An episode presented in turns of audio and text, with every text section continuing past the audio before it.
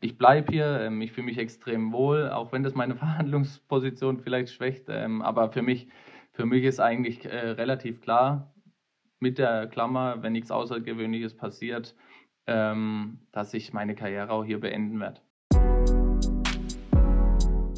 Doppel 6, der Fußball-Podcast mit Marco und Alex. Ich bleibe. Adi Hütter im Februar diesen Jahres. Marco, hallo zur Jubiläumsfolge 30 von Doppelsechs. Einstieg mit dem kürzesten Zitat aller Zeiten. Grüß dich. Ja, herzlich willkommen auch von mir. Hallo äh, zur Jubiläumsfolge. Ja, tatsächlich, äh, das musstest du dieses Mal sogar gar nicht ablesen. Ne? Das kann man sich merken, die zwei Wörter. Ich habe es aus dem Kopf rausgeschafft. Ähm, das Zitat ist mir die letzten Tage auch nicht so wirklich aus dem Kopf rausgegangen. Marco, wie hast du dich gefühlt, als unser guter Adi Hütter seinen Wechsel nach Gladbach verkündet hat? Äh, ich war eigentlich tatsächlich, ich war relativ neutral dem Ganzen gegenüber, weil ich habe mir es irgendwie schon, schon fast gedacht, dass er geht. Äh, ist natürlich alles ein bisschen unglücklich gelaufen, äh, sage ich jetzt mal. Das ist noch harmlos ausgedrückt, dass man äh, vor zwei Monaten sagt, ich bleibe und jetzt sagt man, äh, ich gehe. Von dem her immer ein bisschen schwierig im Trainergeschäft, aber wir wissen mittlerweile alle, wie es läuft. Äh, spätestens nach dem Stand jetzt Zitat von Nico Kovac, äh, da wurde ja auch viel jetzt äh, rum, rum äh, gemacht. Ich bleibe, Stand jetzt. Ne? Das wurde dann auch immer so zusammengefügt. Also mal wieder ein Beweis dafür, dass man eigentlich auf Aussagen im Profibereich relativ wenig geben kann, beziehungsweise relativ wenig geben muss und einfach abwarten muss, was den nächsten Tag passiert. Ich, ich wollte gerade sagen, die, gerade die Frankfurter, die ähm, einen seelischen Knacks spätestens seit äh, Nico Kovac haben, ähm, die haben, ja. ja, also ich, ich, es ist unglücklicher geht's fast nicht. Ähm, ja. Ich denke mal, er kann ganz froh sein, dass aktuell keine Fans im Stadion sind. Absolut. Also ich glaube, da sind wir uns einig, das sagt ja, gut. jeder. Ich, ich hätte an seiner Stelle das Abenteuer Frankfurt mindestens mal noch mit in die Champions League äh, ja, dieses in die Champions League reingehen nochmal mitgenommen, aber gut, jedem das seine. Ja, wir hatten es ja vorhin auch schon mal kurz drüber. Es gab ja da auch schon Stimmen, die gesagt haben, es ist eigentlich genau der richtige Zeitpunkt, dass er geht, weil noch besser kann es für die Eintracht eigentlich kaum laufen. Ja, sehe ich irgendwo, sehe ich das auch so, weil ich glaube auch, dass das, je nachdem, wenn sie es dann jetzt tatsächlich in die Champions League schaffen, dass dann vielleicht der ein oder andere Spieler geht, dass dann die Dreifachbelastung, hat man ja auch in Freiburg schon gesehen und so weiter, dann wirklich nach hinten losgeht äh, und er dann vielleicht irgendwann geschmissen wird, weil er halt keinen Erfolg mehr hat oder sowas. Und wenn er halt sich selbst vielleicht dieses Szenario so ein bisschen durchgespielt hat, mhm. hat er mhm. vielleicht gesagt, komm, ich bin jetzt am Höhepunkt, dann gehe ich halt. Ich glaube, hätte er vor zwei Monaten nicht gesagt, ich bleibe, dann würde es auch irgendwie jeder dann mit dem Hintergrund vielleicht auch akzeptieren können, aber so war es natürlich ein bisschen schwierig. Wahrscheinlich schon. Ja, Marco, ich würde jetzt fast sagen, dann lass uns mal zurück in den Amateurbereich gehen, aber ähm, jeder, der diese Folge angeklickt hat, weiß schon, um wen es heute geht, es sind nämlich um den KSC-Kapitän, um Jerome Gondorf, der ist heute bei uns zu Gast. Genau, und dann sind wir nämlich genau nicht dort, wo du jetzt gerade wieder hin wolltest, im Amateurbereich, sondern nämlich bleiben wir äh, im Profibereich heute mal wieder. Äh, und ich glaube, wir hätten uns für unsere Jubiläumsfolge 30 äh, ja nicht viele andere aussuchen können, die, die geiler wären. Also ich glaube, da haben wir schon einen ganz großen Fisch an Land gezogen, jetzt so zum ersten Mal so richtig in unserem äh, Podcast, wobei äh, natürlich alle Gäste bisher richtig, richtig cool und geil waren ähm, in, der, in der Folge dann. Äh, ja, aber es wird auch da dann tatsächlich mit ihm so ein bisschen über den Amateurbereich gehen. Äh, seine Kumpels, äh, seine Kumpels sage ich schon, seine Brüder, die spielen ja teilweise noch. Äh, ich hoffe mal, dass seine, seine Brüder Kumpels. auch seine Kumpels sind. genau, die spielen ja noch im Amateurbereich teils und äh, von dem her, wir schneiden da beides so ein bisschen an. Ist auf jeden Fall sehr geil geworden und äh, ja, viel Spaß dabei. Viel Spaß.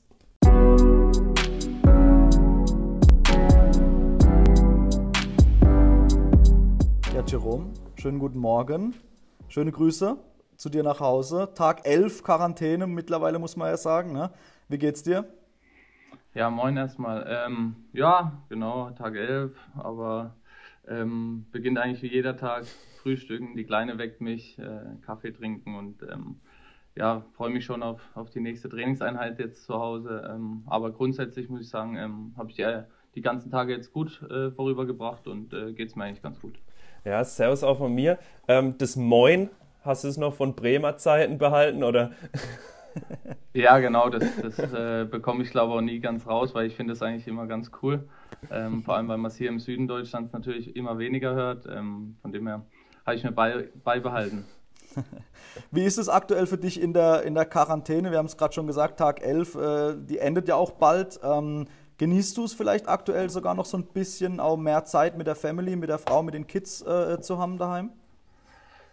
Ja, also wie gesagt, die ersten Tage waren für mich eigentlich ganz cool. Ähm, ich konnte relativ viel im, in meinem Garten noch rumhantieren und werkeln, ähm, Sachen fertigstellen.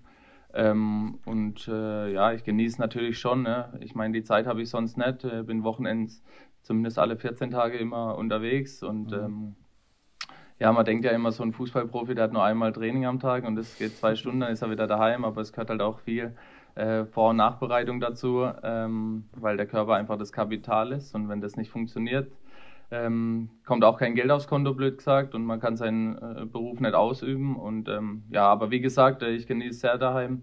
Ähm, ich merke aber langsam schon, dass, dass mir die Jungs auf dem Platz fehlen und eben auch ja einfach das Training, ja, und, und auch der Quatsch in der Kabine und so.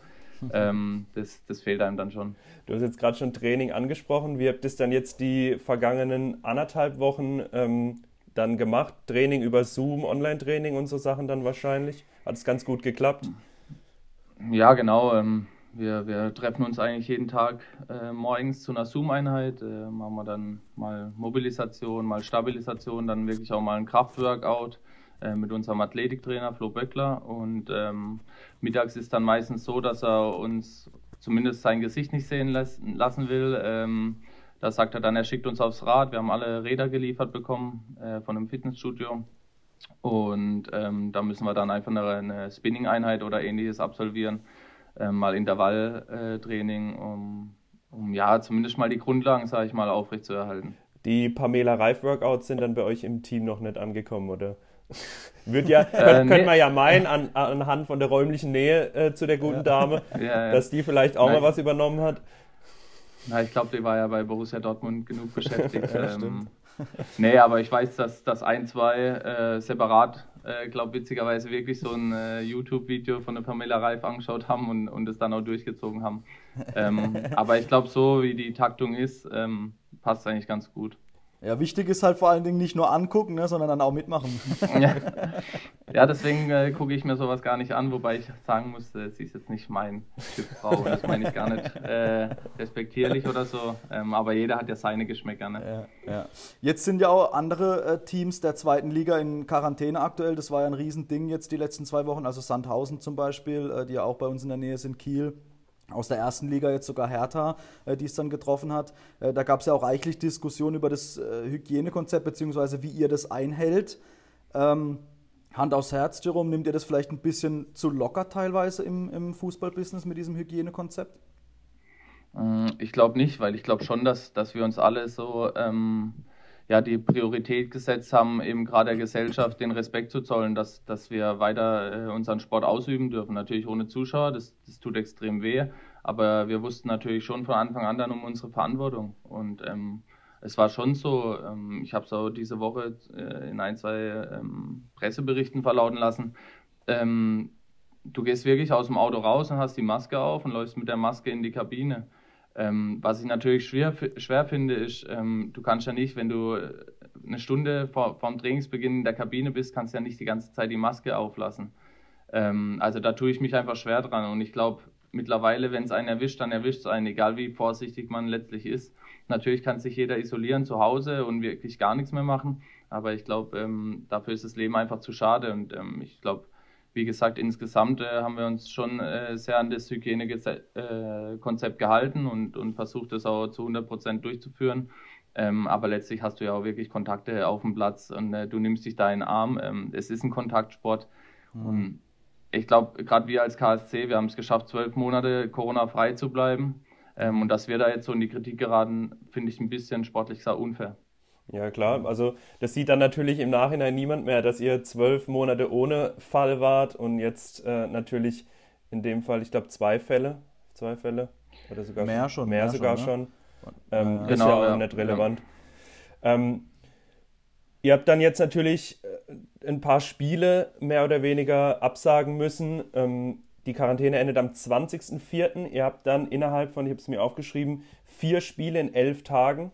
Ähm, dann, ja, vier Spiele in elf Tagen, genau.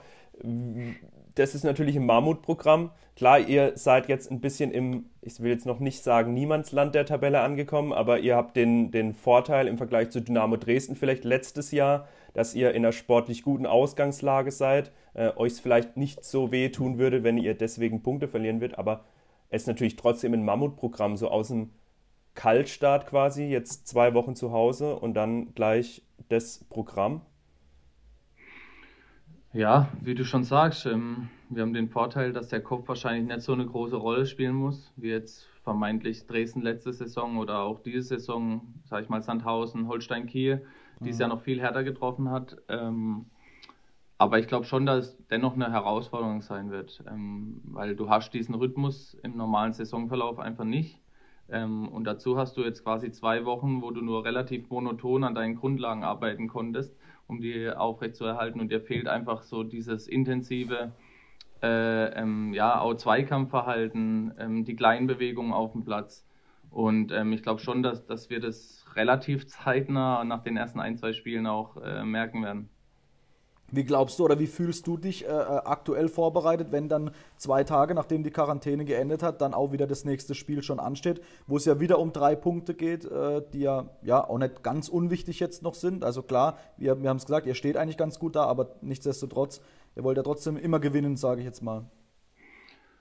Ja, also ich persönlich äh, fühle mich grundsätzlich eigentlich ganz gut. Ähm, ich bin jetzt auch keiner, der relativ schnell an Ausdauer oder so verliert. Ähm, ich bin eigentlich einer, ich konnte schon immer laufen. Das war ein großes Plus in meiner Karriere.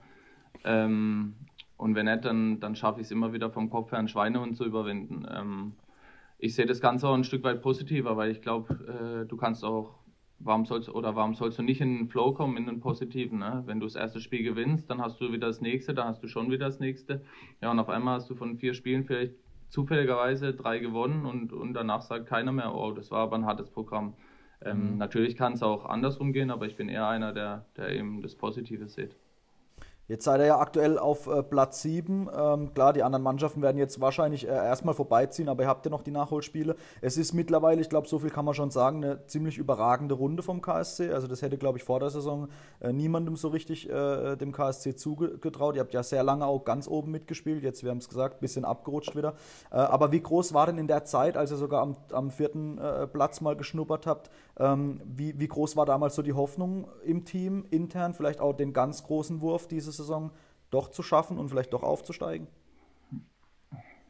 Ehrlicherweise gar nicht groß, ähm, weil ich, ich glaube, das ist eine Gabe, die wir haben, vor allem diese Saison, dass wir uns relativ gut einschätzen können. Ähm, wir wussten, wie wir Spiele gewonnen haben, dass auch teilweise Glück dabei war. Wir wussten aber auch, dass wir Spiele verloren haben, mit viel Pech ähm, und teilweise Unvermögen eigenem. Ähm, aber das sind eben alles Faktoren und ich glaube, wenn du wirklich ganz oben mitspielen willst und dann auch um Aufstieg spielen willst, muss nahezu 100% passen in der Saison. Ne? Ich meine, man, man sieht es jetzt wieder, Hamburg, selbst die Spitzenmannschaft, ja. ähm, tut sich immer wieder schwer in der Saison, obwohl sie diese viel konstanter spielen als die letzten zwei Jahre.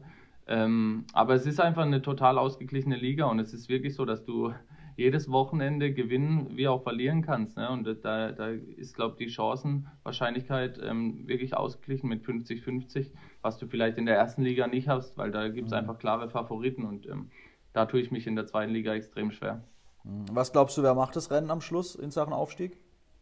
Ja, ich glaube, Bochum lässt sich das nicht mehr nehmen. Ähm, ich muss sagen, sie spielen richtig guten Fußball, ähm, haben mit Simon Zoller für mich einen äh, überragenden Stürmer, der jetzt wieder seine Position auch gefunden hat und die auch spielen darf. Und ich kenne ihn schon lange. Ähm, ich weiß, was er für Fertigkeiten hat neben seiner Schnelligkeit und ähm, mich freut es für ihn extrem, dass er das auch diese Saison aufblitzen lässt. Und ähm, ja, also ist für mich klarer Favorit für einen Aufstieg. Und ich glaube, äh, letztendlich wird es dann auch in Hamburg machen.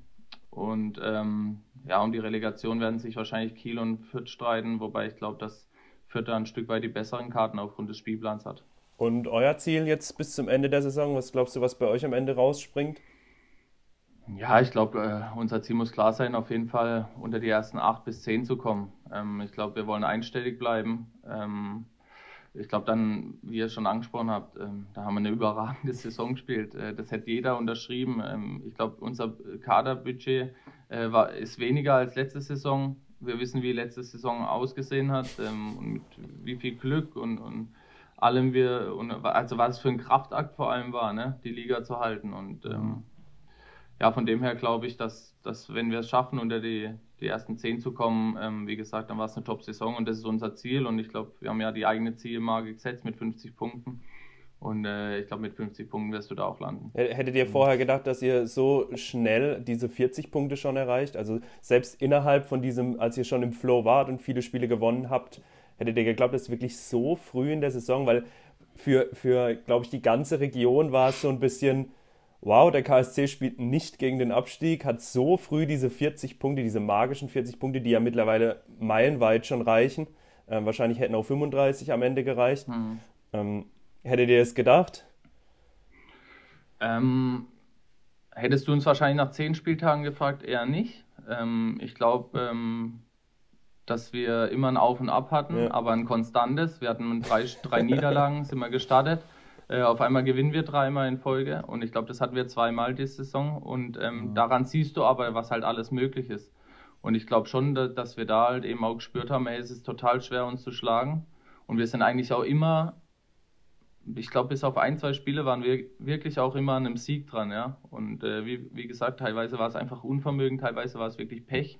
Wenn ich Nürnberg äh, unser Heimspiel sehe, das natürlich jetzt für das Fußballherz kein, kein so tolles Spiel war, aber äh, wenn du danach Videoanalyse machst, da fragst du dich schon, wie konntest du mhm. das Spiel eigentlich 1-0 verlieren? Ähm, weil Nürnberg einfach relativ wenig für, für drei Punkte getan hat und, und wir einfach Dinge probiert haben, aber ähm, sie an dem, dem Tag nicht haben sein sollen. Ähm, aber von dem her, wie gesagt, ähm, wir wissen ganz genau uns einzuschätzen und ähm, ja, ich glaube auch, dass äh, ja, 35, 36 Punkte diese Saison reichen, aber umso schöner ist ja, dass wir relativ früh die 40 geschafft haben und ähm, ich kenne das Karlsruher Umfeld. Ich weiß auch, dass Karlsruher Umfeld direkt angefangen hat, wieder vom Aufstieg zu träumen.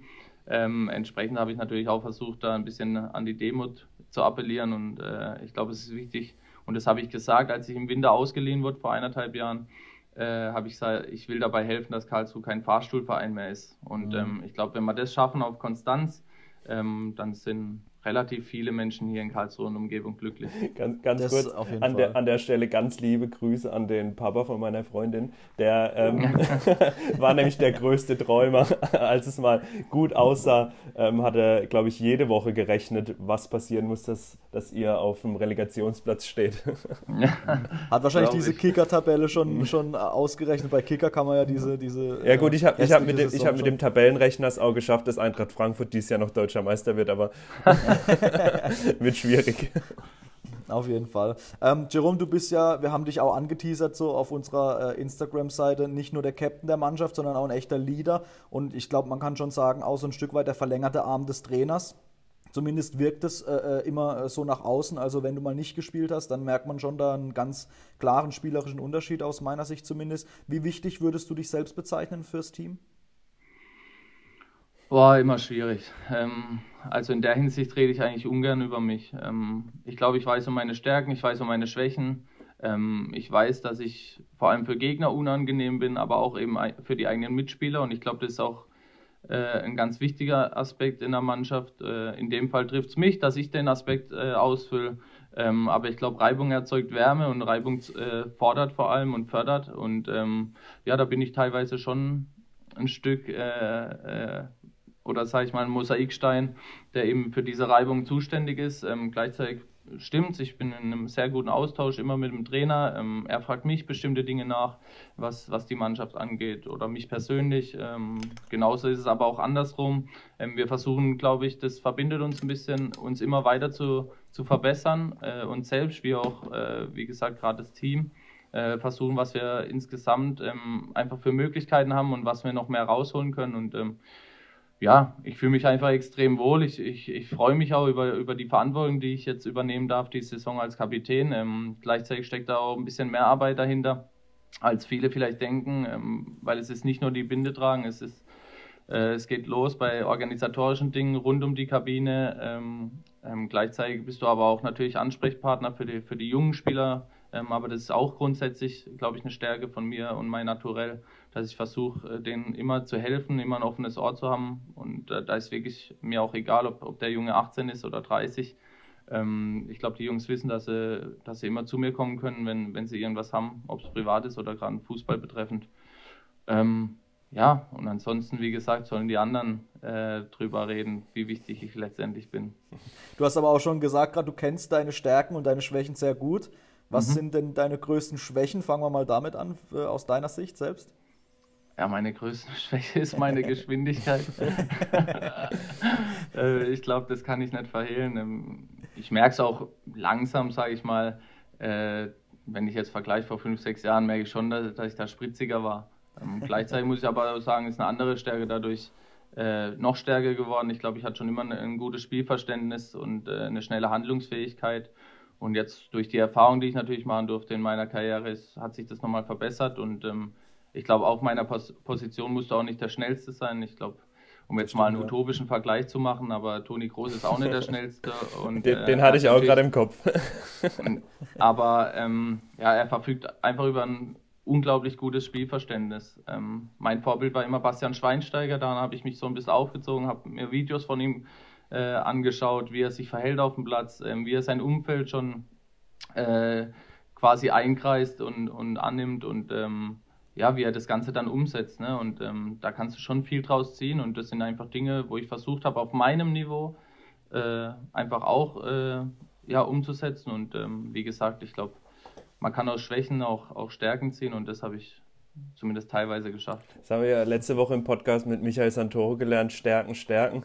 Ähm, mhm. Da, da kannst du da wahrscheinlich schon noch einiges rausziehen. Jetzt hast du gerade schon deine ähm, Karriere angesprochen, dass du ein bisschen rumgekommen bist. Bremen, Freiburg, Darmstadt, ähm, auch in der Bundesliga gespielt, ein paar Aufstiege miterlebt. Ähm, wo würdest du jetzt mal vorneweg grob sagen, war der Höhepunkt deiner Karriere? Wo warst du am spritzigsten? Oh, schwierig. Ähm, der Höhepunkt war klar, das kann ich niemals verleugnen, war einfach die Zeit in Darmstadt. Ähm, weil wir es da wirklich geschafft haben, mit nahezu überhaupt keinen Mitteln eine unglaublich interessante Mannschaft vor allem zu haben. Ähm, ich glaube, da hat das Trainerteam und das Management überragende Arbeit geleistet. Ähm, wir haben wirklich schwierige und, und komplizierte, unterschiedliche Charaktere gehabt und sind zu einer unglaublichen Einheit geworden, weil einfach jeder die Ecken und Kanten des anderen akzeptiert hat und ähm, angenommen hat. Und ich glaube, das ist so das, das, was, was dann auch den Erfolg ausmacht. Ähm, ich glaube, äh, egal welcher Spieler jetzt in der Oberliga spielt oder in der Bundesliga, oftmals sind es wirklich Kleinigkeiten, die es ausmacht. Äh, der eine ist technisch gut, der andere bringt viel körperliche Robustheit mit. Ähm, aber wichtig ist auch immer der Charakter. Und ähm, wie gesagt, ich glaube, das, das war unser großes Plus damals. Aber ich muss auch sagen, ich habe mich in, in Bremen unglaublich wohl gefühlt. Ich wäre gern viele Jahre noch in Bremen geblieben, ähm, aber uns hat es einfach familiär aus privaten Gründen wieder in die Heimat gezogen. Ähm, und, und das steht bei mir eh immer an oberster Stelle die Familie. Und ähm, von dem her war Bremen leider nur ein einjähriges kurzes Kapitel, aber auch da habe ich extrem viel mitnehmen können, habe viele tolle Menschen kennenlernen dürfen und ähm, sind zwei extrem gute Freundschaften daraus entstanden. Wer sind die beiden Gab's Freundschaften? Achso, ja, sorry, Alex, ja. äh, ja, Finn Bartels und, und Philipp Bargfrede. Und wenn man sogar noch einen dritten mit dazu nimmt, weil er in Bremen, Bremen lebt, aber in Darmstadt mein Trainer war, ist Thorsten Frings. Mhm, okay. Hattest du mit äh, Finn Bartels Kontakt nach dem äh, grandiosen Sieg über die Bayern? Ja klar, ich habe mit Finn, äh, Finn immer Kontakt. Ähm, er ist jetzt zwar nicht äh, derjenige, der oft am Handy ist, aber das muss man ihm auch verzeihen mit drei Kids. Mhm. Ähm, aber klar hatten wir Kontakt und ich habe ihn auch direkt gefragt, seit wann er den Elfmeter schießt. äh, weil er, er war nicht dafür bekannt, sage ich mal, ähm, aber er hat ihn sehr souverän gemacht und ähm, ja, habe mich natürlich mega für ihn gefreut. Allgemein, glaube ich, äh, ist für ihn überragend ähm, nach so einer langen Verletzung, dass er jetzt endlich mal wieder fit ist und konstant spielen kann. Ähm, ich glaube, über sein Potenzial oder seine Leistungsstärke gab es nie Zweifel. Er ist für mich auch ein total unterschätzter Spieler in der ersten Liga gewesen. Ähm, und das sage ich nicht nur, weil er ein Freund ist, sondern weil ich ihn täglich erlebt habe. Und ähm, er ist für mich wirklich einer mit extremem Spielverständnis, der eigentlich nur auf dem Platz will Fußball spielen und sich um links und rechts keine Gedanken macht. Und äh, das hast du selten im Profifußball. Ich denke mal, das sieht man auch an der aktuellen Leistung, die, die er in Kiel mit der Mannschaft ja. äh, vollbringt. Jetzt, wenn man auf dein transfermarkt.de Profil geht, dann äh, sieht man bei Berater, beraten durch Familienmit äh, Familienmitglied. Äh, wenn man dann ein bisschen weiter recherchiert, dann findet man so ein bisschen darüber äh, Infos, dass du dein eigener Berater bist quasi. Ähm, jetzt war das natürlich die letzten Tage ein bisschen mehr in den Schlagzeilen. Erst Kevin De Bruyne, mhm. dann äh, Kimmich. Wie war das bei dir? Hattest du überhaupt jemals einen Berater oder hast du von vornherein gesagt, ich mache das selber? Was sind da so die Beweggründe mhm. zu sagen, ähm, ich kann das auch selber machen? Ja, angefangen hat es eigentlich so, dass, dass ich ja damals vom, vom ASV Durlach ein Angebot bekommen habe äh, von Stuttgarter Kickers, als ich bei Durlach war, genau. Ähm, und ähm, ich mich einfach nicht ausgekannt habe mit Verträgen etc. Ne? In Durlach war das alles relativ einfach. Hast du deinen Amateurvertrag bekommen und fertig war's. Ähm, und äh, ich hatte dann einen guten Bekannten, dem sein Bruder, ähm, der Martin Wiesner, äh, Spielerberater war. Und habe dann gefragt, ja, Hermann, wie, wie sieht es denn aus? Kannst du mal fragen, ob er, ob er das für mich machen könnte? Und dann hat er das auch gemacht und dann war für mich klar, der ist jetzt einfach mal mein Berater. Wir haben uns dann auch relativ gut verstanden. Ähm, Soltan Sebesken hat für ihn gearbeitet. Äh, mit Soltan habe ich mich super verstanden. Ähm, ja, und dann ging das auch die dreieinhalb Jahre bis zu meinem Wechsel nach Darmstadt. Ähm, und da habe ich schon ein bisschen gemerkt, dass so, ich fand, ich habe relativ gut performt, um ehrlich zu sein. und es kamen komischerweise keine Angebote von anderen Vereinen. Und wenn eins kam, dann kam der Anruf komischerweise auch nur bei mir an. Äh, mein Berater wusste äh, von nichts. Und ähm, ja, da war es dann das erste Mal, wo ich mich hinterfragt habe, ähm, wie das Ganze denn läuft oder, oder warum das denn so ist. Und ähm, da habe ich mich dann erstmal von ihnen getrennt ähm, und bin dann zum äh, Berater vom iTouch Zulu, weil der iTouch relativ positiv darüber gesprochen hat. Das war der Thomas Groth von Pro Profil, der Manuel Neuer vertritt. Und äh, ja, dann, es war okay. Aber es war jetzt auch so, und ich meine, in Darmstadt gab es nicht viel zu reden. Ne? Ich meine, das war einfache Arbeit für einen Berater, sage ich jetzt mal. Da ging es eigentlich immer nur um Vertragsverlängerung, weil wir ja auch eine unglaubliche Geschichte geschrieben haben, die mich natürlich auch viel, viel weiter in meiner Karriere gebracht hat. Ähm, aber so nach dem ersten Jahr Bundesliga, wo ich schon relativ gut performt habe und auch äh, meine Assists geliefert habe und Tore gemacht habe, ähm, war ja dann auch viel in Schlagzeilen. Äh, Hamburg, Dreijahresvertrag, Mainz, Augsburg. Und äh, ja, komischerweise auch da wusste mein Berater von nichts, ähm, hat aber alles direkt dementiert, auch öffentlich, so ohne Absprache mit mir. Okay. Ähm, und das hat mir einfach ein bisschen missfallen. Und äh, witzigerweise habe auch da ich von zwei Bundesligisten dann private Anrufe bekommen. Und das war für mich eigentlich der Zeitpunkt, wo ich dann gesagt habe, okay, jetzt brauche ich wirklich keinen Berater mehr. Ähm, also wenn du gut performst, kommen die die Vereine automatisch und die, die finden deine Nummer raus. Ich meine, das schafft man ja heutzutage relativ easy. Ähm, ja, und so, so war eigentlich so der Werdegang, weshalb ich mich dann dafür entschieden habe, äh, komplett ohne Berater zu arbeiten. Ähm, ob da jetzt Familie drin steht, die Familie war sowieso immer mein Leben lang der Berater im Hintergrund. ähm, ja, aber so, ich, ich habe natürlich auch dann meine Erfahrungen gesammelt. Ich bin auch bei ein paar Verhandlungen mit dabei gesessen, ähm, weil mir das einfach wichtig war, wenn es um meine Person war, geht, dann, dann will ich da äh, teilaktiv zumindest dabei sein. Und ja, jetzt habe ich so, äh, sage ich mal, die Verträge Bremen, Freiburg und KSC habe ich eigentlich selbst gemanagt mit einem, mit einem Anwalt, äh, der sich natürlich auch sehr gut auskennt im Fußball, der auch viele Kontakte hat, auch mit Beratern, so ist es nicht. Ähm, aber letztlich habe ich keinen festen Berater, sondern, sondern er kümmert sich dann um, um das Rechtliche. Zeug, dass da nichts Falsches drinsteht und, und verhandelt dann aber auch für mich, weil ich das, das ungern mache, ähm, weil ich nicht möchte, dass persönliche Dinge da hängen bleiben. Ähm, da will ich mich auch ein bisschen selbst schützen davor. Ähm, aber wie gesagt, ansonsten ist es so, dass, dass ich komplett auf den Berater verzichte. Gab es denn in deiner Karriere mal ein Angebot, das du oder vielleicht auch dann damals noch dein Berater ausgeschlagen äh, hast äh, und im Nachhinein dann vielleicht bereut hast, das nicht angenommen zu haben? Mal, mal ganz kurz, Marco will eigentlich nur wissen, ob Uli, Uli Hoeneß dich mal persönlich angerufen hat. äh, nee, das, das hätte ich wahrscheinlich nicht ausschlagen können. Ähm, nee, ein, ein Angebot gab es, aber das habe ich nicht bereut. Ähm, das war Galatasaray Istanbul nach meiner ersten Saison mit Darmstadt in der Bundesliga. Die wollten damals Sandro Wagner und mich. Ähm, witzigerweise hat mich da auch Sandro Wagners äh, Berater kontaktiert äh, und, und meine wussten, oder gab es da zum Glück, äh, da war glaube ich die Trennung, genau, ähm, gab es dann nicht mehr. Ähm, ja, war eine Überlegung wert, aber zu der Zeit war, war viel mit Terror etc. Äh, mhm. auch gerade medial zu lesen in Istanbul. Und äh, war für uns dann als Familie klar, ähm, dass, dass wir das einfach nicht wahrnehmen wollen, auch wenn es natürlich finanziell äh, hättest du wahrscheinlich ein Jahr hin können und danach hättest du die Schuhe an den Nagel hängen können, sag ich mal, wenn du wirklich nur aufs Finanzielle guckst. Aber ich meine, ich spiele ja Fußball aus Liebe und ähm, äh, mir war Geld jetzt noch nie wirklich wichtig, ähm, auch wenn es natürlich einen großen Teil des Geschäfts ist, das will ich nicht leugnen. Ähm, und und wenn es dann um deine Person und dein Marktwert geht, willst du schon gerecht behandelt werden. Aber ja, es war jetzt nie so, dass ich gesagt hat, hätte ich gehe jetzt für damit ich zwei Millionen irgendwo verdiene, äh, gehe ich jetzt in die Türkei oder, oder China, wäre auch fast eine Offerte da gewesen. Ähm, das, okay. das bin nicht ich, das, das war nie ich und das werde ich nie sein. Mhm, wir hatten es ja jetzt gerade eben schon auch über die Beratergeschichte. Da ist ja momentan auch immer äh, viel zu lesen über zum Beispiel Haaland, Raiola, den Berater. Mhm. Äh, Guru äh, schlechthin, sage ich jetzt mal, ähm, der ja auch immer sehr viel Geld für sich selbst äh, raushandeln will und auch für den Vater von Haaland jetzt zum Beispiel, äh, die sich ja da schon mit sämtlichen Clubs treffen. Ähm, wie siehst du das äh, als jemand, der jetzt eben keinen Berater hat? Stehst du dem da auch ein bisschen kritisch, so wie viele Fans, wir übrigens auch, äh, dem gegenüber, wo, wo man einfach sagt, irgendwann langt man sich irgendwann mal an den Kopf und sagt, wie viel wollen die denn eigentlich noch? Ja, ich habe, um ehrlich zu sein, da quasi null Verständnis dafür. Weil letztendlich ist es ja so ein Berater, ähm, sie sagen, also grundsätzlich sagen ja Berater, sie beraten Spieler, ja, und äh, da geht es dann auch um Karriereplanung und auch nach der Karriere etc. Ich glaube schon, dass es ein paar gibt, die das wirklich machen.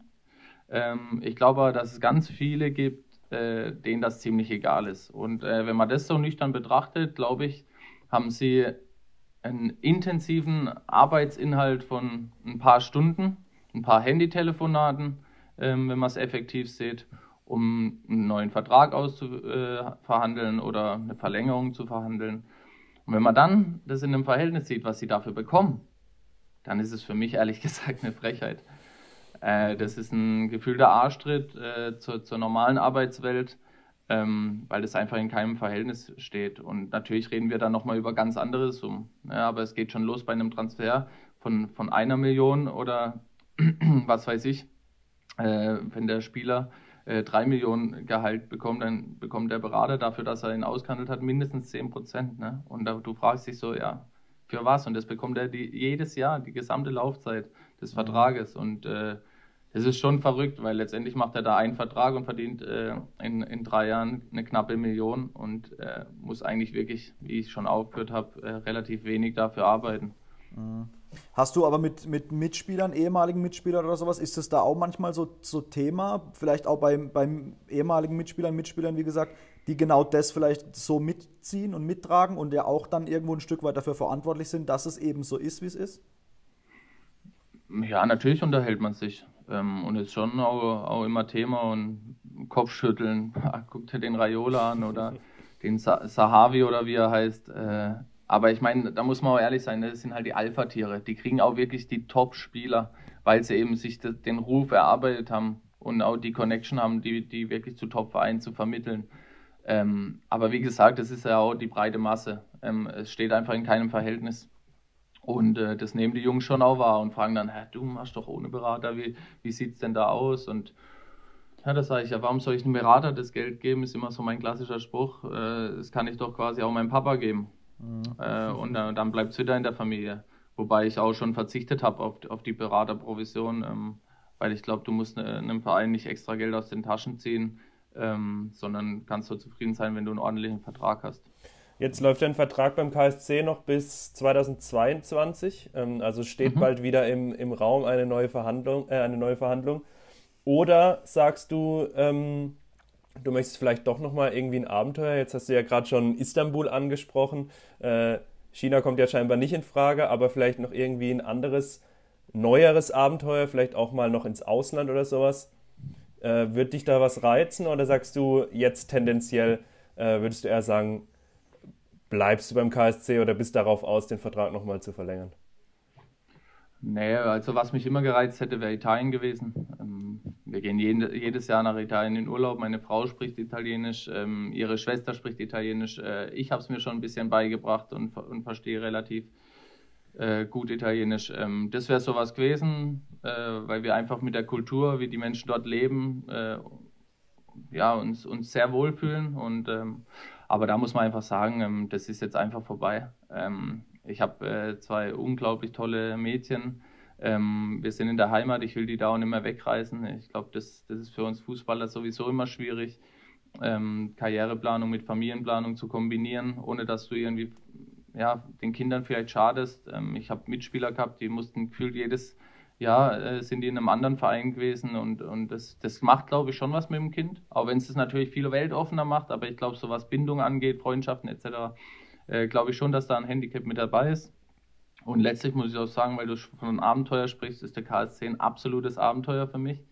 ähm, für mich ist ein Abenteuer, äh, na, nach einer Niederlage morgens zum Bäcker zu gehen und äh, mir die Ohren blutig reden zu lassen, äh, was ich alles falsch gemacht habe und wir als Mannschaft. Äh, genauso ist es ein Abenteuer, wie viele tolle WhatsApp-Nachrichten man immer bekommt, äh, wenn man gewonnen hat. Ähm, ja, von dem her ich bleibe hier, ähm, ich fühle mich extrem wohl, auch wenn das meine Verhandlungsposition vielleicht schwächt. ähm, aber für mich, für mich ist eigentlich äh, relativ klar, mit der Klammer, wenn nichts Außergewöhnliches passiert, ähm, dass ich meine Karriere auch hier beenden werde. Hm, ja, vielleicht passiert ja was Außergewöhnliches. Ich wollte eigentlich vorhin mal kurz einhaken, habe dich dann aber ausreden lassen. Alex ist ja Italiener, hat äh, Familie in Italien. Vielleicht können wir ja den Podcast oder die Folge irgendwie nach Italien, Alex, äh, verschicken. Ich, ich kann es mal versuchen, aber ähm, der italienische Teil meiner Familie, äh, ich meine, Jerome, du kennst ja ein paar von meiner Familie, ja. Äh, da ist das fußballerische Talent. Ähm, ja, begrenzt, begrenzt nenne ich es jetzt einfach mal. Äh, ich habe einen Cousin hier, der mal äh, maximal, glaube ich, Kreisliga A oder sowas gespielt hat. Ich habe es auch nie über die Kreisliga A hinaus geschafft. Ähm, und mein Papa hat nie Fußball gespielt. Also aber wir wird schwierig, gucken, sorry, wir, wird echt schwierig. aber wir könnten doch gucken, dass wir über deine Familie irgendwie die, das in die ganz großen Medien äh, bringen, unsere Folge jetzt. Ja, und dann hören vielleicht ein, der ein oder andere Verein hört dann vielleicht sogar zu. Die Frage ist ja, woher Alex kommt, wenn er aus Sizilien kommt, äh, könnte man ein bisschen die Mafia mit einschalten, denke ich, oder? ähm, also die Familie ist Nähe Neapel. Ähm, okay, ich, also ja. wenn, dann wird sowieso au, äh, aus meiner Sicht nur der SSC Neapel für dich in Frage Napoli, kommen. klar. Ähm, wobei ich glaube Salerno, äh, wo was schon noch mal ein bisschen näher ist, die spielen glaube ich mittlerweile auch zweite Liga, also wäre doch die haben auch ein, ja, haben ein schnuckliges mich, Stadion. Ich würde es eher nach, nach Cagliari ziehen. Sardinien ist so meine Insel. Da, da kann ich nicht helfen. Ich liebe das Wasser, ich liebe die Strände. Ähm, aber ich liebe auch Toskana, so ist nicht. Weißt du denn schon, ähm, Jerome, wie es nach deiner Karriere weitergehen soll? Also du, äh, ich glaube, soweit äh, sind wir uns einig, bist jetzt nicht mehr in der besten Zeit deiner Karriere, geht es langsam, aber sicher dem Ende dann auch tatsächlich mal zu. Hast du dir schon Gedanken gemacht, wie es vielleicht danach weitergehen könnte? Also willst du dem Fußball in Form von Trainer, Manager etc. irgendwie erhalten bleiben oder sagst du, hm, nee, habe jetzt lang genug gemacht, was anderes wäre dann doch ganz gut mal? Also erstmal muss ich dir widersprechen. meine, meine, Karriere sollte eigentlich noch lange nicht zu Ende sein, weil das wäre auch gut, ex ja? extrem fit und ich finde auch, dass äh, mit dem Alter, die Verjüngungskur, das hat vor, vor 10, 20 Jahren angefangen. Ähm, aber ich glaube, man hat auch zwischenzeitlich immer wieder gesehen, dass du einfach Erfahrung brauchst. Ähm, ich glaube, mhm. viele sind an ihrer Verjüngungskur gescheitert. Und ähm, ich glaube, am Ende entscheidet immer die Qualität und nicht das Alter. Ähm, ich glaube, da muss man sich ein bisschen loslösen davon. Und äh, ich habe immer gesagt, solange mein Körper fit ist, äh, und da hatte ich äh, Glück äh, in meiner Karriere, dass ich äh, oftmals verletzungsfrei blieb, äh, gerade von schwerwiegenden Verletzungen. und wenn das so weiter bleibt, dann werde ich auf jeden Fall noch ein, ein paar Jahre spielen. Ähm, ja, jetzt habe ich schon deine, deine zweite Frage. Ja, doch, wegen meiner Karriere danach. Ähm, ja, genau. Ähm, ich glaube, ich habe relativ viele Möglichkeiten. Ähm, ich glaube, ich bin nicht der dümmste Kopf auf der Welt. Ähm, ich glaube, ich habe es ähm, geschafft, ähm, relativ bodenständig zu bleiben. Ähm, da muss ich ein großes Kompliment an meine Familie und Freunde machen, ähm, das sich auch nie verändert hat, äh, mein Freundeskreis. der Stamm ist immer geblieben, egal wo ich war. Und ähm, das ist eigentlich das Schöne dran. Und ähm, dementsprechend ähm, kann ich mir vorstellen, in dem Restaurant, was ich mit meinem Bruder habe, äh, an der Bar zu stehen und den Leuten äh, Getränke ins Glas zu füllen, ähm, weil ich das einfach auch liebe. Ich habe früher selbst als Bedienung oder Servicekraft gearbeitet und ich habe das immer total toll gefunden, immer wieder verschiedene Kundenumgang zu haben. Mhm. Ähm, und da war immer ganz viel Spaß dabei. Und das ist auf jeden Fall was, wo ich mich drin sehen würde. Ähm, ebenso ist natürlich die Frage, ob ich einfach im Fußball erhalten bleibe, weil ich mich, es ist die große Liebe meines Lebens. Neben meiner Frau. Wollte ich jetzt gerade sagen. Ja, ja, das, aufpassen, äh, aufpassen. genau, deswegen der Zusatz. Ähm, nein, aber ich glaube schon, dass ich im Fußball erhalten bleibe. Ich weiß nur noch nicht selbst, in welcher Position. Ähm, ich habe gern Mannschaftskontakt. Ich weiß aber nicht, ob ich direkt als Trainer einsteigen will. Ähm, von dem her lasse ich mir das auch ein bisschen offen. Ähm, ich werde jetzt erstmal mein, meinen Trainerschein machen mit der Jugendelite.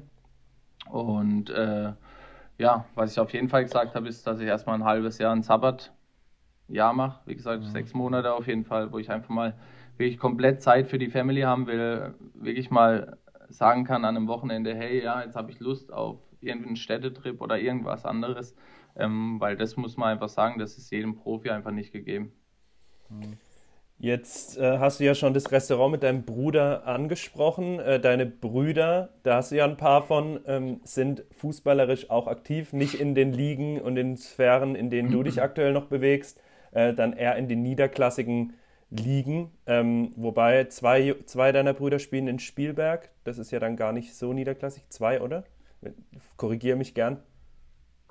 Ähm, jetzt warte mal, jetzt habe ich dich schlecht gehört, aber ich hoffe, ich habe die Frage dennoch verstanden.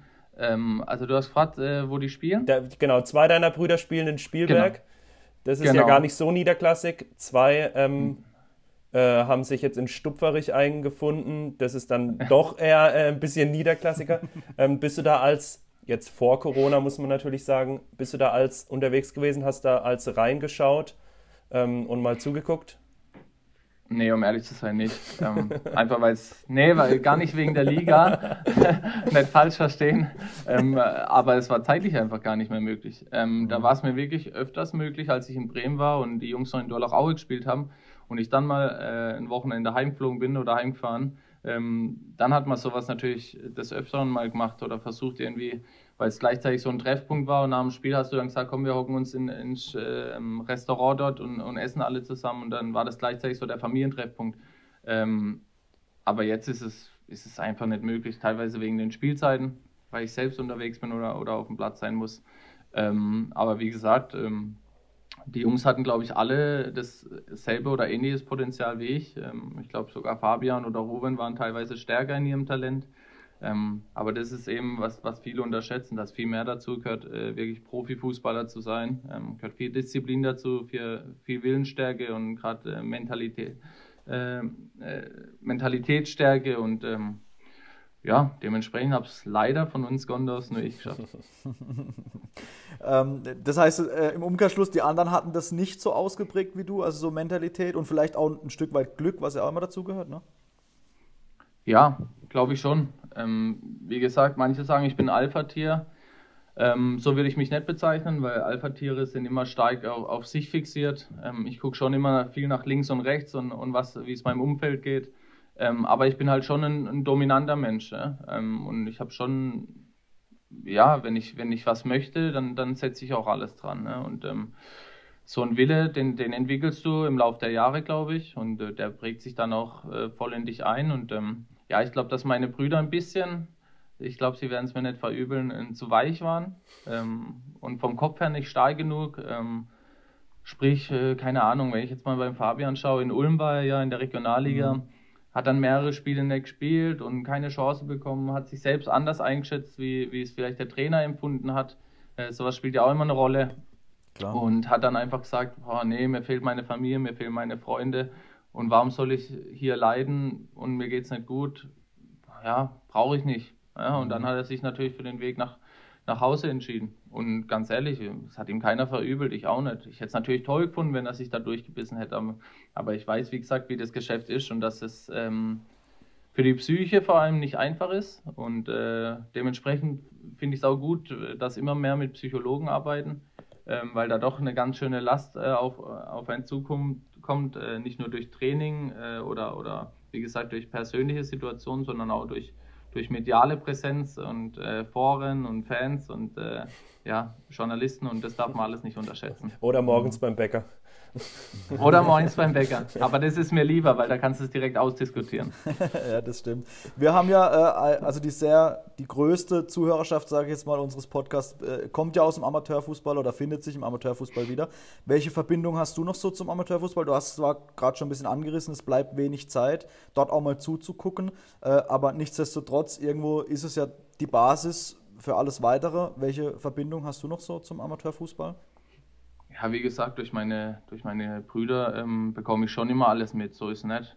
Äh, für mich ist es nur schade, dass ich nicht zuschauen kann, weil ich habe das eigentlich immer sehr genossen, ähm, weil man einfach auch alte Bekannte immer trifft. Äh, man kann eine Bratwurst essen äh, vom, vom, von einem schönen Stand, äh, trinkt vielleicht einen Radler dazu oder irgendwas äh, im Sommer. Das, das war schon immer ganz cool und ich glaube, dass das auch so ein bisschen Fußballflair ist und mhm. definitiv dazugehört. Ähm, ja, aber nichtsdestotrotz, wie gesagt, ich bekomme schon alles mit, äh, gerade was in der Verbandsliga, Landesliga und, und höher abläuft. Ähm, in den unteren Klassen jetzt bin ich ehrlich nicht so viel, ähm, weil ich da jetzt auch keine großen Bekannten habe, äh, die dort spielen.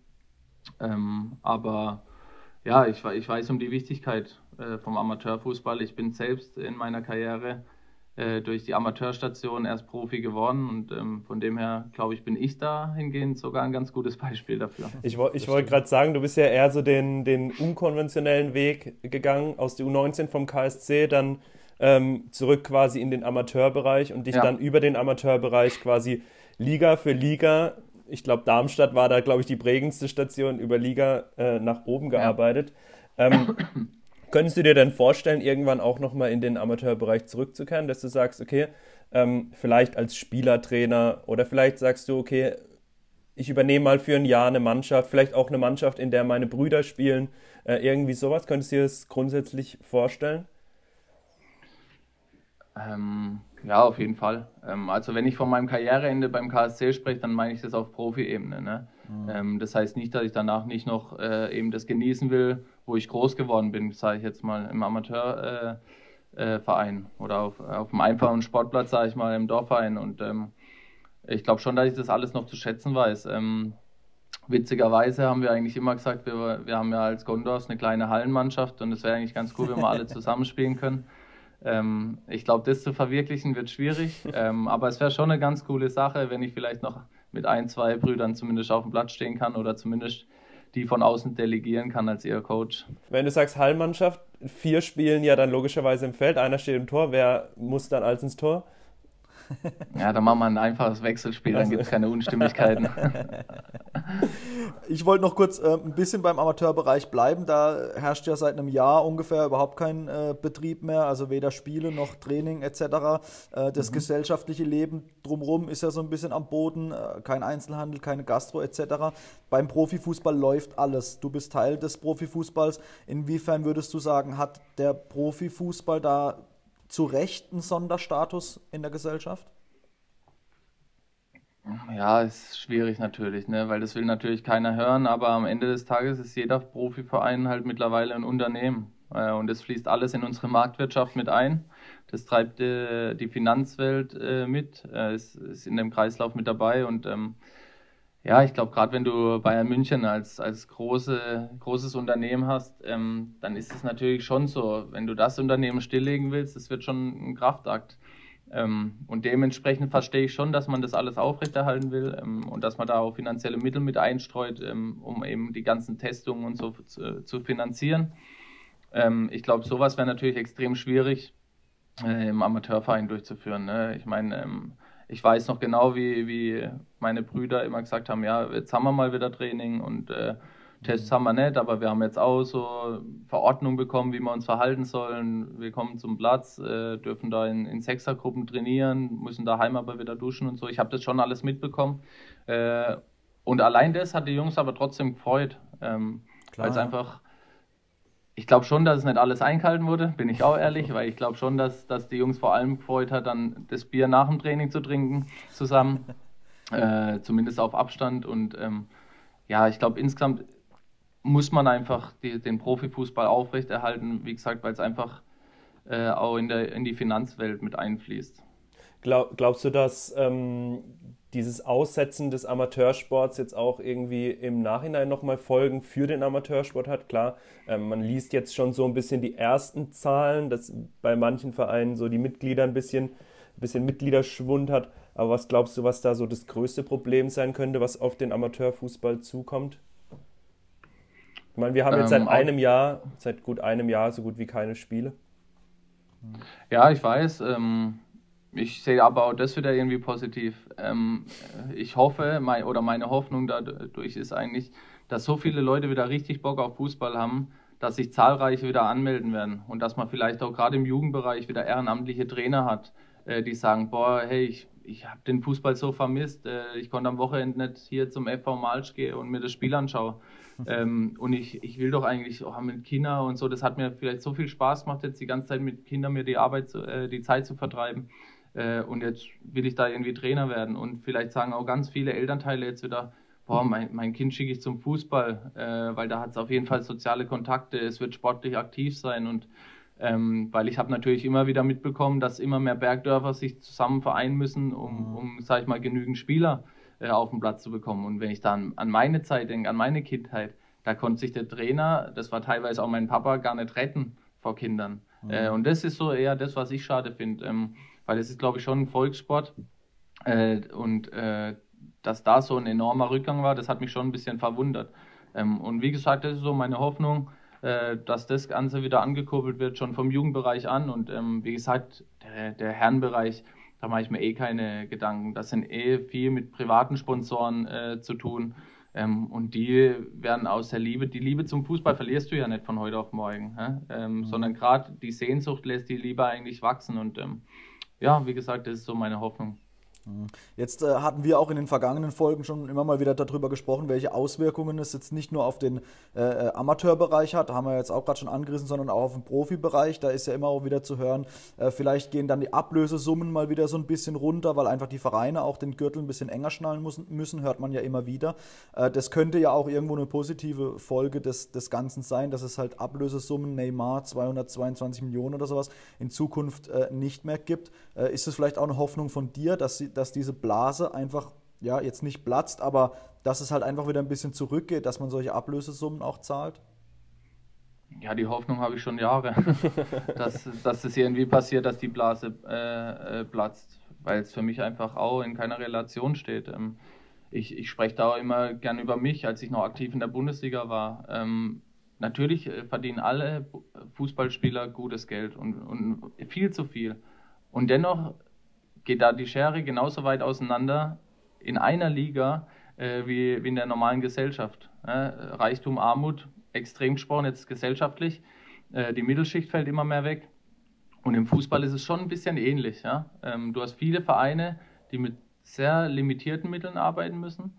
Und dann hast du eben die Top-Clubs.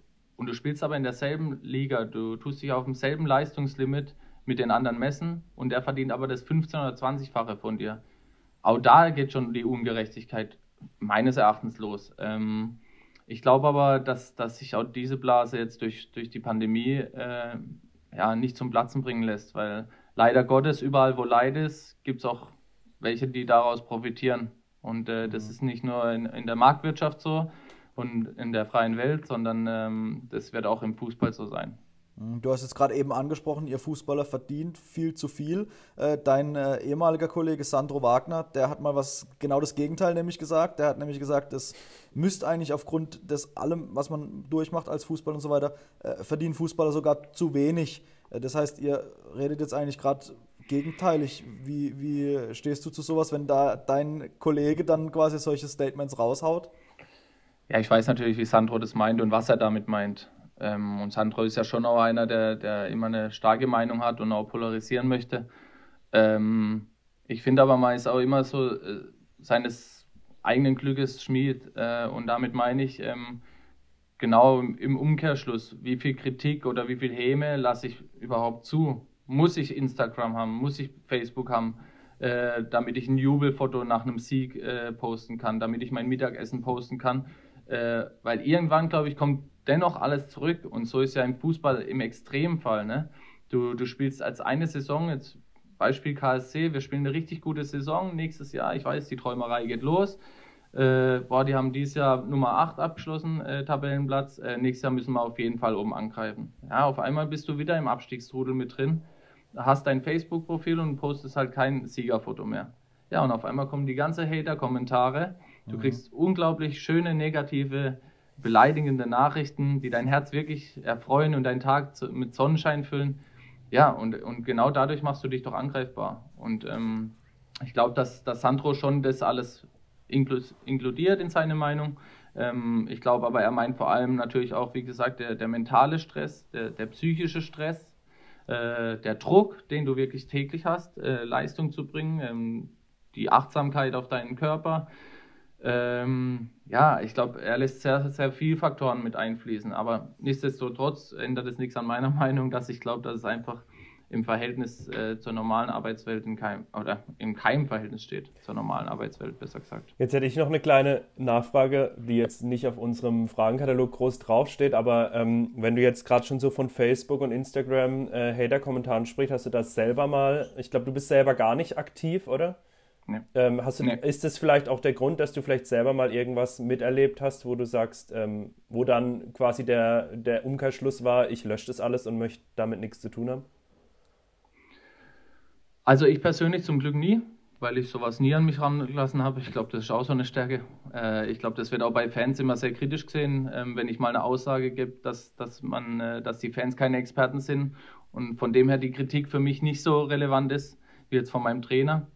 Ähm, aber ich sage ja auch immer, äh, jeder Fan darf seine Meinung äußern, das ist sein gutes Recht. Allgemein, jeder Mensch darf seine Meinung äußern. Aber entscheidend äh, oder der Entscheider, ob man eine Meinung annimmt, äh, ist immer noch man selbst. Und ähm, wie gesagt, da habe ich immer auf Expertise äh, verwiesen, dass mir die einfach wichtig ist. Und ähm, ja, aber ich persönlich habe, wie gesagt, äh, dadurch keine negativen Erfahrungen gemacht. Ich habe aber durch einen Mannschaftskollegen, den ich jetzt mal namentlich nicht erwähne, äh, zu meiner Darmstädter Zeit, ähm, gesehen, was da für Nachrichten alles auf einen zukommen, äh, sogar noch von, von Fans vom Vorverein äh, wo es wirklich um, um abtrünnigste Beleidigungen geht, äh, auf anonyme Art und Weise. Und ähm, ja, deswegen ist es für mich einfach sowas von unnötig. Äh, keine Ahnung. Ich glaube, die Welt interessiert jetzt auch nicht wirklich so, was ich mittags esse oder äh, ob ich jetzt auf einer Sonnenliege sitze und, und die Sonne an, anschaue. Ähm, ja, bin ich einfach nicht so, so gestrickt. Und äh, also ich habe damit überhaupt kein Problem. Ich, ich schaue mir das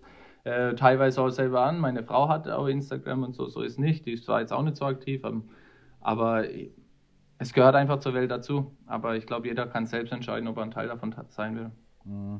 Wir haben aber auf jeden Fall noch ein paar äh, Dinge, die äh, bei dir auf jeden Fall interessant sind, zumindest für ein paar Zuhörer von uns. Wir haben ja äh, schon angekündigt, wir haben da mal so eine kleine Fragerunde gestartet. Es kamen ziemlich viele Nachrichten zurück, äh, die natürlich sehr viel auch von dir wissen wollten, die dann die Chance genutzt haben, mal eine Frage zu stellen. Wir haben da mal ein paar mitgebracht. Und ich würde sagen, äh, ich fange einfach jetzt mal an äh, mit mhm. der ersten äh, Frage. Die kommt von Armin Karamechmedovic, der äh, war auch schon Gast äh, in unserem Podcast. Und er fragt, wie findest du Cesar Ergün vom VfB Gaggenau? Der ist dort Kapitän. Mit dem hast du wohl zusammengespielt beim KSC. Ja, da mache ich mal. Ich erinnere mich an unsere A-Jugendzeit. Da mache ich doch einfach mal, wie wir ihn damals ausgesprochen haben. César! ähm, ich, ich hoffe, er hört äh, und, und kriegt ein Schmunzeln. Äh, César war ein richtig witziger Typ, muss ich sagen. Äh, ein sehr angenehmer Mannschaftskamerad mit unglaublichen Qualitäten. Äh, was mich auch gewundert hat, äh, dass er das nicht äh, langfristig ein bisschen höher gepackt hat. Ähm, aber wie gesagt, ich, ich kenne die ganzen Nebenfaktoren, die da alle passen müssen. Ähm, aber mich freut es, dass es ihm anscheinend gut geht und in Gangnau ist er bei seiner Heimat. Wenn er da Kapitän ist, ist ja auch nicht das Schlechteste. Tatsächlich. Äh, Alex, willst du die nächste machen oder soll ich? Ja, äh, ich mir egal. Ich schließe mich gerne an. Äh, Christian Hermann fragt: äh, Badisches Bier oder badischer Wein? Wenn du jetzt natürlich, jetzt lass mich raten, wenn du natürlich jetzt vorher schon äh, von deiner Liebe zu Italien äh, gesprochen hast, dann würde ich jetzt natürlich eher mal den badischen Wein tippen. Nein, ist schwierig. ähm, also, es kommt auf die Situation drauf an, muss ich wirklich sagen. Also, wenn ich jetzt, keine Ahnung, an einem Lagerfeuer hocke, dann trinke ich auf jeden Fall gern mein Bier. Oder beim Grillen trinke ich auch gern lieber mein Bier. Wenn ich aber der Tisch schön gedeckt ist oder man einfach so nachmittags mal was genießen möchte, dann trinke ich gern mein, mein Glas Wein. Muss dann nicht unbedingt badischer Wein sein, das, so ehrlich bin ich auch. Da, da gehe ich lieber ein bisschen über die, die Landgrenze Richtung Pfalz, äh, wenn ich auf deutschen Wein zurückgreife. Ähm, aber ansonsten, ja, wie gesagt, italienischer Wein, ähm, gerade was Rotwein betrifft bei mir. Ähm, ja, aber mag ich beides. Jetzt hat zufälligerweise Alex Nemoli auch noch eine Frage eingereicht. Ähm, was ist dann das Siegergetränk? Also nach einem Sieg? Ja, das ist natürlich das ein, ein, Bier. Es ist klar, wie gesagt, das habe ich aus dem Amateursportbereich mitgenommen. Das lässt mich da auch nicht mehr los. Äh, das Siegerbier. Ähm, genau. Sehr gut. Dann haben wir noch eine Frage von, ich hoffe, ich spreche es jetzt richtig aus, Daniel Serzico. Äh, der fragt nämlich, da haben wir vorhin schon mal kurz angerissen, äh, was musst du dir alles äh, nach einem schlechten Spiel beim Bäcker Dietz anhören? ja, genau, da weiß er ja anscheinend, wo ich hingehe. ähm, ja, beim Be ich muss sagen, die, die Verkäuferinnen sind immer ganz nette und ich glaube nicht so Fußball äh, interessiert. Ähm, aber schlimm wird es erst, wenn eine, eine, lange Schlange davor steht und du wirklich ein paar, ein paar Gesichter siehst äh, und, und, dann angesprochen wirst. Ähm, nein, ich muss ehrlich sagen, es hält sich kom komplett in Grenzen. Man kriegt vielleicht mal einen Spruch, oh, das war aber nichts gestern. Ähm, aber ansonsten äh, sind sie da oder gehen sie da ganz human mit mir um. Dann die nächste Frage von Jens Leser. Ähm, wir haben jetzt gar nicht über das neue Stadion gesprochen, aber dann machen wir es mit der Frage. Äh, er fragt, äh, inwieweit war die Mannschaft in die Planung vom neuen Stadion mit einbezogen, im Bezug hauptsächlich auf eigene ähm, Kabine, Heimkabine, Musikanlage, Kühlschränke im, äh, in der Heimkabine, das sind ja auch nicht immer ganz unwichtig äh, und lauter solche Sachen. Inwiefern wart ihr da einbezogen? Gar nicht. ähm, ich glaube aber auch, das ist verständlich von Vereinsseite, weil Blödsau-Spieler kommen und gehen und mhm. da kann sich äh, äh, die Ansicht ja sowas von schnell ändern, äh, wenn du in zwei Jahren einen komplett anderen Kader hast, der vielleicht äh, da keinen Kühlschrank möchte oder, oder Kühlschrank haben wir innen in der Kabine, aber äh, die Musikbox irgendeine andere oder eine, so, also schwierig und total verständlich, dass der Verein da, glaube ich, mit, mit anderen Verantwortlichen spricht, aber nicht mit uns. Mhm. Dann will äh, Michele Danisi wissen, äh, an welchem Zeitpunkt in deiner Karriere wusstest du, dass du Profi werden wirst?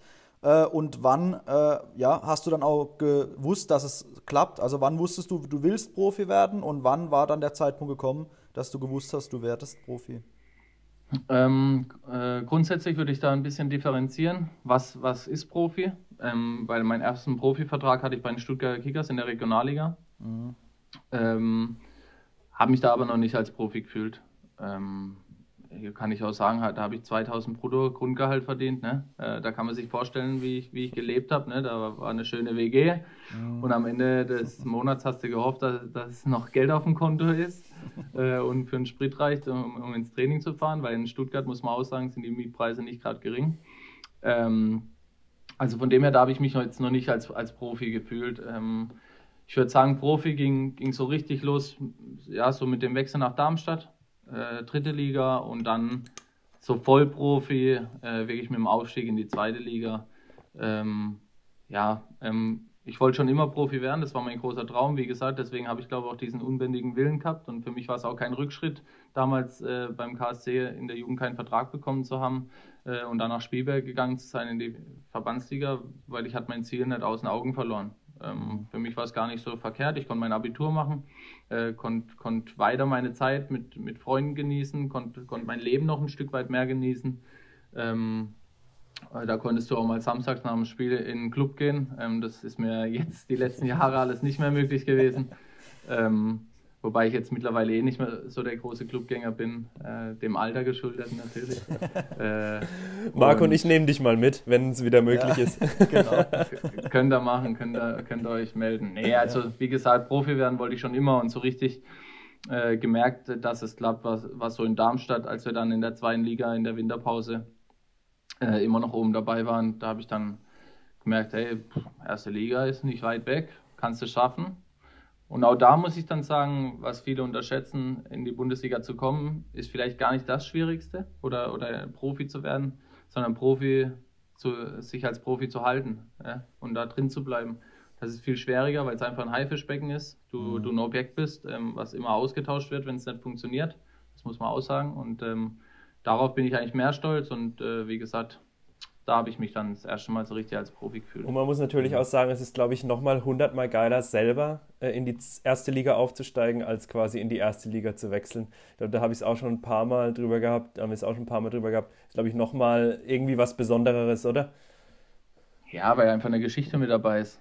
Ähm, du verbindest damit einfach viel mehr, glaube ich, wie wenn du jetzt einfach sagst, boah, ja, ich habe jetzt ein super Jahr, zwei Liga gespielt, habe äh, acht Tore vorgelegt, vier gemacht, äh, jetzt kommt Bundesligist. Ähm, erstens hast du bei einem Bundesligist dann ein ganz anderes Standing, wie wenn du mhm. selbst aufsteigst und, und, eben ein wichtiger Teil davon bist und dann in der Bundesliga spielst.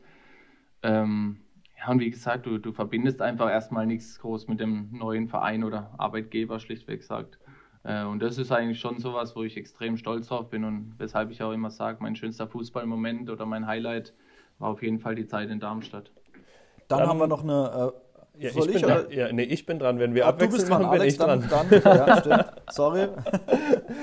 Nein, Niklas Untertiner möchte wissen, ähm, wie du es schaffst, in der Mannschaft akzeptiert zu werden, obwohl du 90 Minuten lang deine Mitspieler eigentlich nur beschimpfst. Ja, ja das ist eine interessante Frage weil äh, ich kriege das ja mit, dass, dass die Leute das immer denken.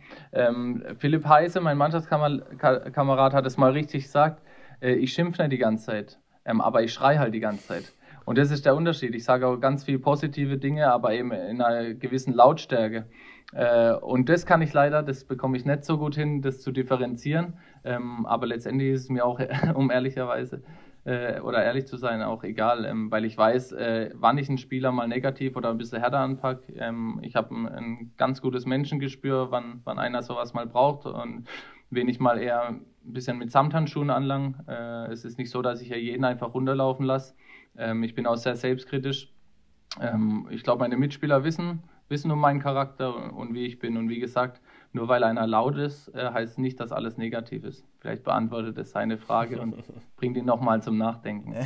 dann soll er dann in Zukunft vielleicht auch mal mehr Lippen lesen, was denn überhaupt gesagt wird. Ne? Wobei man, man hört ja mittlerweile, man hört ja jetzt in der aktuellen ja, Zeit ja, ganz natürlich. gut. Klar. Ja. Ja. Ist es vielleicht, wenn wir gerade da beim Thema sind, ist es äh, als Spieler ein bisschen, hat man das im Hinterkopf? Ich muss ein bisschen vorsichtig, vorsichtiger sein, Nein. was ich jetzt sage? Nee. Nee, weil es mir einfach egal ist. Äh, so leid es mir tut, so leid es mir tut und äh, so viele Haterpunkte ich mir da vielleicht reinhole äh, von Fans. Ähm, aber es, es, ist mir egal, weil am Ende bestätigt mich der Erfolg und den haben wir. Äh, mhm. Und also kann so viel, wie ich mache, nicht falsch sein. Äh, und ich bin nicht, oder ich glaube, ich bin nicht umsonst Kapitän. Und ich glaube, wie gesagt, dass ich ein Teil des Erfolgs bin. Ich bin kein Hauptteil, aber ich bin ein Teil davon. Und äh, vielleicht liegt es auch daran, dass ich teilweise kritisch mit meinen Jungs umgehe und mit mir selbst, ähm, dass, dass wir eben ja vielleicht auch teilweise überperformt haben und wir so früh mhm. unser Saisonziel schon erreicht haben. Ähm, man weiß es nicht, aber ich weiß auf jeden Fall, dass es nicht schadet äh, und äh, dass einer Mannschaft immer schon gut getan hat, äh, dass ich dabei war. Ähm, mhm. von dem her, sonst hätte ich glaube ich auch nicht so eine Karriere gehabt. Also einer, der nicht funktioniert und der anscheinend ja nur negativ rumschreit, äh, den, will man, den will man dann doch nicht haben. Und ähm, ich glaube, wie gesagt, dann hätte ich nicht so eine Karriere gehabt, wenn alles falsch wäre. Ja, das, das, ist auf jeden Fall richtig. Und dann haben wir eine abschließende Frage noch von Steffen Westbecher, der äh, fragt nach dem Unterschied zwischen erster und zweiter Liga. Wie krass würdest du den äh, beschreiben? Extrem. Ähm, zweite Liga ist gefühlt im Extrem gesprochen jetzt Körpergeficke. äh, äh, tut mir leid, dass ich das jetzt so primitiv ausdrücke, aber es ist halt die Wahrheit. Es wird schon äh, extrem viele Zweikämpfe. Ich glaube, es sind viele Bälle in der Luft, äh, wo du viele Luftduelle hast. Es geht um viele zweite Bälle. Ähm, mhm. Natürlich ist die, auch die Liga viel taktischer geworden, das schon, aber das ist schon der größte Unterschied. Äh, in der Erstliga hast du teilweise viel mehr Zeit, äh, wenn du einen Spielaufbau machst oder auch noch an der, um die Mittellinie rum. Ähm, aber da, wo es dann entscheiden wird, da geht dann schon der Punk ab. Äh, da musst du schon sehr schnell im Kopf sein, musst sehr, sehr gutes Passspiel haben, musst Räume gut schließen defensiv. Ähm, das ist schon nochmal anspruchsvoller. Ähm, wie gesagt, ich will die zwei Liga nicht schmälern, ich bin selbst ein Teil davon. aber wenn man mich da, da anspricht, dann muss ich so ehrlich antworten ich glaube, fußballerisch, einfach fußballtaktisch gesehen, ist einfach die erste Liga das Nonplusultra. Ähm, ja. Mhm. Dann wären wir eigentlich mit dem Fragenkatalog jetzt auch schon durch und auch mit unseren Fragen. Wir sind auch jetzt schon wieder knapp über einer Stunde äh, und haben dann aber für jeden Gast nochmal äh, in, der, in der Folge immer nochmal die Chance, äh, beziehungsweise die Frage nach seinem für ihn persönlich besten Spieler aller Zeiten. Und das ist natürlich bei einem Bundesligaspieler, der mit ganz vielen tollen Spielern äh, zusammengekickt hat, natürlich auch besonders interessant. Wäre es für dich so der dein persönlicher bester Spieler aller Zeiten? Puh, schwierig. Also wirklich nur äh, gegen die ich selbst gespielt habe? Nee, du kannst jeden jetzt nennen, der dir vielleicht auch mal irgendwann ein Vorbild war oder wie auch macht, immer, wen du einfach. Das macht die Sache, glaube ich, nicht leichter, oder? Ja. Na, also ich, ich, ich bin halt nicht so einer, der pauschalisiert, weil es ist einfach schwierig. Ich finde auch einen Messi kann man nicht mit dem Ronaldo vergleichen. Das, ist, das sind so zwei unterschiedliche Spielertypen. Das, das, geht nicht. Äh, in der Abwehr hattest du mal einen Puyol, der das Nonplusultra war, oder Fernando Hierro oder keine Ahnung, da gibt es ja so viele. Äh, wie gesagt, im zentralen Mittelfeld kannst du einen Xavi Alonso nicht mit dem Schweinsteiger vergleichen, weil sie einfach auch unterschiedlich waren. Mhm. Ähm, aber beides Weltklasse-Spieler. Und äh, wie gesagt, da ist es vorne drin. Ronaldo, Messi, natürlich sind das äh, in, jeder für sich das Nonplusultra, das sehe ich genauso. Ähm, weil ich es einfach unglaublich finde, äh, mit was für einem Talent Messi gesegnet ist, mit seiner Ballbehandlung und seiner Wendigkeit ähm, aber auch mit was für einer Disziplin Cristiano Ronaldo seine Karriere durchlebt. Ähm, und da weiß ich von Hamid Altintop, mit dem ich glücklicherweise spielen durfte, äh, wie Cristiano Ronaldo wirklich funktioniert. Da hat er mir einige Geschichten erzählt und da ist mein Respektlevel nochmal deutlich angestiegen. Ähm, Nämlich wie? Da, wie funktioniert ein Ronaldo? Erzähl es uns. Ja, unglaublich professionell. Äh, die, die, Mannschaft kommt nachts um drei äh, von einem Auswärtsspiel heim. Da geht er noch in den Pool und fährt Aquagym. Ne? Also das ist schon äh, Aquafahrrad. Ne? das ist schon äh, unglaublich, hat der Hamid gesagt. Und auch Ernährung, alles. Äh, und ich glaube, auch bei ihm ist es einfach so, dass er viele Hater, sage ich jetzt mal, hat. Äh, einfach wegen der äußerlichen Erscheinung und wie er sich vielleicht darstellt. Aber auch das habe ich gelernt durch, durch einen Mitspieler, den er vorhin schon erwähnt hat, der ein bisschen eine andere Meinung war, was Gehaltsgefüge angetrifft, ähm, dass, dass Arroganz oftmals auch ein Schutzmechanismus ist. Äh, und deswegen finde ich, Arroganz ist auch 0,0 was Negatives. Auch da bin ich, glaube ich, äh, oftmals konträr mit, mit menschlich oder anderen äh, Meinungen von, von Leuten. Ähm, aber für mich ist Arroganz überhaupt nichts Negatives und ja, wie gesagt, Ronaldo, Messi muss man da auf jeden Fall erwähnen. Wenn du an früher denkst, ist der andere Ronaldo gewesen. Ist es ein Ronaldinho, der mir immer noch vorschwebt? Ist es natürlich ein Maradona, ein Pelé? Die kannst du ja alle aufzählen. Ähm, mhm. Aber ja, für mich ist schwer. Ich, ich habe mich immer so ein bisschen auf meine Position fixiert und wenn ich da, da gucke, dann war es für mich auf jeden Fall, wie gesagt, Schweinsteiger, ein Thiago mit seiner unglaublichen Ballbehandlung oder ein Xavi Alonso, wo ich äh, selten gesehen habe, dass einer so präzise Bälle einfach spielt. Und wenn wir das Ganze jetzt doch ein bisschen kleiner machen und sagen, wer war der äh, beste Mitspieler, den du je hattest? Oh, den kann ich nicht erwähnen, weil dann pusht er sich sowas von. Erzähl ja, uns. Aber, ja, muss ich eigentlich wirklich äh, sagen, der, der, Spieler, wo ich auf felsenfest der Überzeugung bin, der wäre Nationalspieler geworden, ähm, wenn er nicht so eine schlimme Verletzungskarriere hätte äh, oder Historie in seiner Karriere, ähm, Philipp Bargfrede. ähm, ich hoffe, er hört es niemals, aber er war wirklich, es war auch der erste Spieler, wo ich gesagt habe, das ist ein Spieler, der muss, er war ja auch in die Position wie ich, der, der muss einfach vor mir spielen in Bremen. Ich war da nie böse, wenn er gespielt hat, weil mhm. er hat einfach so eine Übersicht, so ein Spielverständnis, gleichzeitig eine, gute Zweikampfführung. Ähm, ja, das ist, äh, Bagi war schon wirklich, muss ich sagen, auf meiner Position als Mitspieler richtig gut. Klar kannst du jetzt auch einen Max Kruse sagen, weil Max auch top ist ne? und Max auch eine Gabe hat, die ganz wenige haben in Deutschland. Ich verstehe auch nicht, warum der nicht in Nationalmannschaft wieder berufen wird, weil uns gerade das fehlt, einer zwischen den Linien, wo so mhm. sich überragend bewegt und einfach dieses Empfinden hat. Das, das kannst du auch nicht lernen, das Empfinden, das, das hast du einfach. Ähm, ich glaube, der wird uns jetzt in der Nationalmannschaft zum Beispiel auch gut tun. Ähm, aber wie gesagt, äh, ich erwähne Max einfach mal, aber für mich ist es Barge.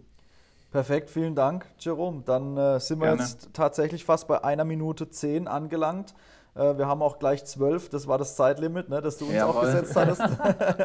das heißt, wir, sind, wir haben es jetzt perfekt hinbekommen ähm, und äh, war eine sehr geile Folge. Mir hat es sehr viel Spaß gemacht. Du warst sehr ehrlich. Äh, das, was ich auch schon vorher äh, eigentlich erwartet habe, was auf uns zukommt und äh, sehr cool auf jeden Fall. Vielen Dank aus meiner Sicht da nochmal. Ich glaube, Alex oder Auch vielen Dank von mir, dass du dir die Zeit genommen hast. Jetzt gucken wir, dass, dass ihr gut aus der Quarantänezeit rauskommt und dann drücken wir die ja. Daumen für die letzten Spiele. Ja, vielen Dank. Äh, war mega, hat mich äh, echt freut. Coole, lockere Runde. Äh, so macht es mir Spaß und wie gesagt, ich bin im Alter, ich muss nichts mehr verheimlichen, ich kann ehrlich sprechen über meine Meinung. Von dem her hoffe ich da, dass ich euren Hörern ein bisschen äh, die Welt des Fußballs noch mehr habe öffnen können, sagen wir es mal so. Bestimmt. Mit Sicherheit. Vielen Dank dir, Jerome. Schönes okay, Wochenende dann. noch, schöne, äh, ja, stressfreie Quarantänezeit und kommt gut Danke. raus. Äh, und wir hören uns mal wieder. Bis dann, gell? Ciao. Alles klar. Danke, Danke. euch. Macht's ciao. gut, gell? Ciao, ciao.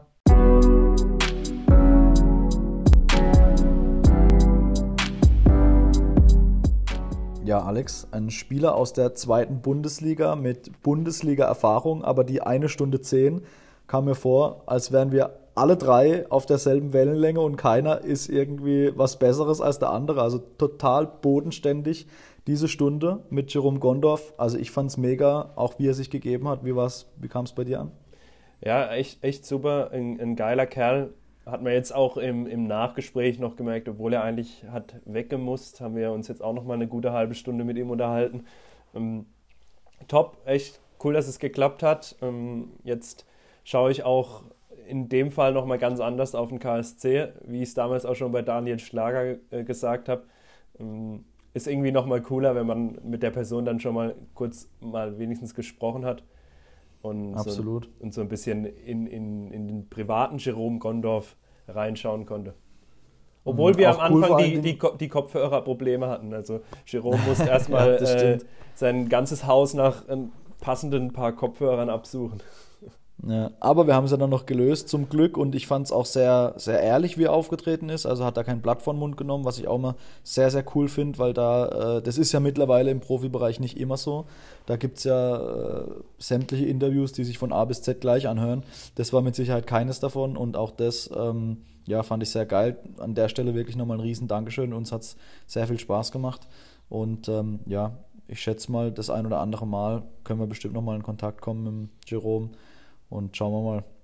Was und, und ich denke mal, alle KSC-Fans sind nach der, der Folge auch ein bisschen erleichterter, äh, spätestens als er gesagt hat, dass er seine Karriere beim KSC gerne beenden würde. Und dass ja, der KSC quasi ja. sein, sein Abenteuer im Alter ist, fand ich auch sehr interessant, das mal so zu sehen. Ähm, viele Spieler sagen ja, okay, ich möchte nochmal ins Ausland, ich möchte nochmal was erleben.